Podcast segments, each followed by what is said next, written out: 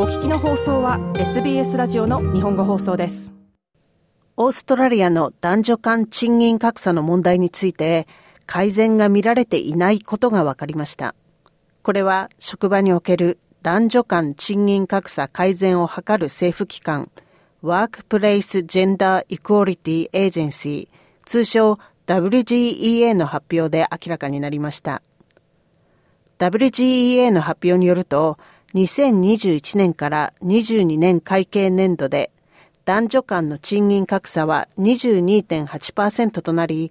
女性の平均所得にすると26,596ドル、男性より低い賃金となっていることになります。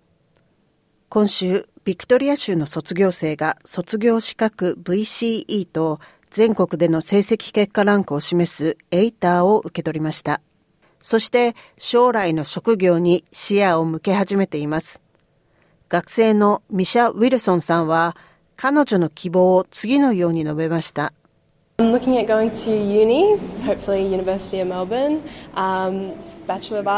大学進学、できればメルボルン大学を考えています。言語を中心としたアート課程を考えていて、教師になろうと考えています。ウィルソンさんでした。しかし、現実の平均を見ると、ウィルソンさんが受け取る給与は男子クラスメートよりはるかに少なくなる可能性があります。ウィルソンさんが希望する教育現場や医療現場では女性労働者の数が圧倒的ですが、それでも管理職の数は男性が優位となっています。オーストラリアの女性 CEO は22%にとどまっています。女性のフルタイムの平均年間給与は9万ドル、男性は11万7000ドルです。加え、所得トップ25%の男性給与は女性の2倍近くとなっています。体系的な女性の仕事への偏見により、基礎となる賃金を低く設定する企業があります。子育てや介護のために女性のキャリアが中断することがあります。これらを改善するための努力が求められています。しかし今年はこのデータが収集された9年間で初めて男女賃金格差の改善がありませんでした。WGEA マリー・ウルドリッチ氏です。キーとなる管理職は未だ男性優位となっています。事実、管理職レベルの男女間賃金格差はほぼ10万ドルとなっています。ウルドリッチ氏でした。イコーリティ・ライツ・アライアンスのヘレン・ダリー・フィッシャー氏によると、難民や移民の背景を持つ女性は、さらに困難な状況にあるとのことです。We know that the pay gap is likely to be larger for you. You're more likely to be working in a women-dominated industry. 難民、移民の背景を持つ女性にとって、賃金格差はさらに大きくなっています。女性が中心の産業で働くことが多く、それは低い収入であることが多いです。もしその産業内で高いポジションについたとしても、他の産業の似たような地位の人たちに比べ、低い収入となるでしょう。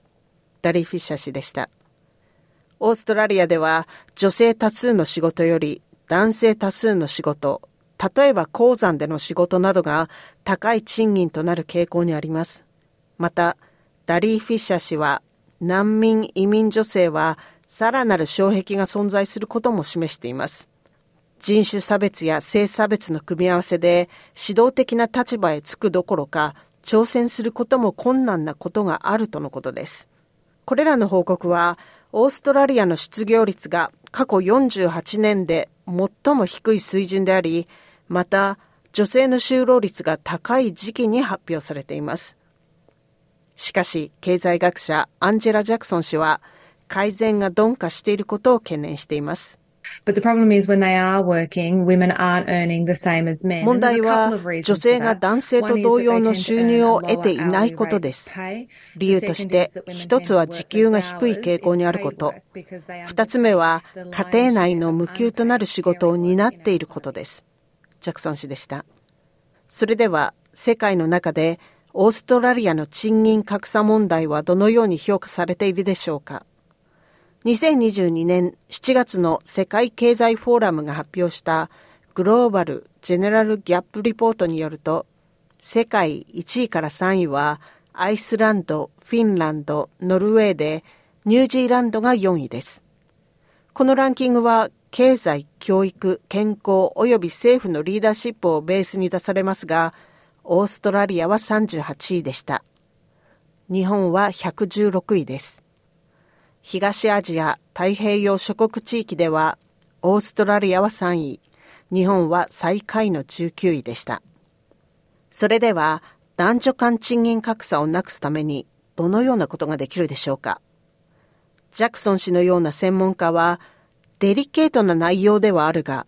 労働者同士の議論が変化への鍵を握ると考えています。これは10月にアルバニージー政権により制定されたpay secrecy rule の禁止を利用したものです。企業内の労働者同士で賃金内容を話してはいけないという条項を禁止することで、男女間賃金格差の縮小を期待しています。最近、労働党政府が紹介した pay secrecy rule を禁止するなど、とても重要な変化が見られます。この禁止によって、あなたは同僚と賃金についてオープンに話すことができ、問題があればマネージャーに提起することができるようになりました。ジャクソン氏でした。この会話は誰にとっても容易なものではありません。同じような業務内容で賃金に差がついていることを知ることが労働者同士の関係を壊すかもしれないと懸念する人が多いからです。しかしそれがオーストラリアの男女間賃金の差を縮めるための最初の一歩かもしれません。セーラ・コンテとステファニー・コルセッティのレポートを SBS 日本語放送の北田和代がお届けしました。もっとストーリーをお聞きになりたい方は iTunes や Google ポッドキャスト Spotify などでお楽しみいただけます。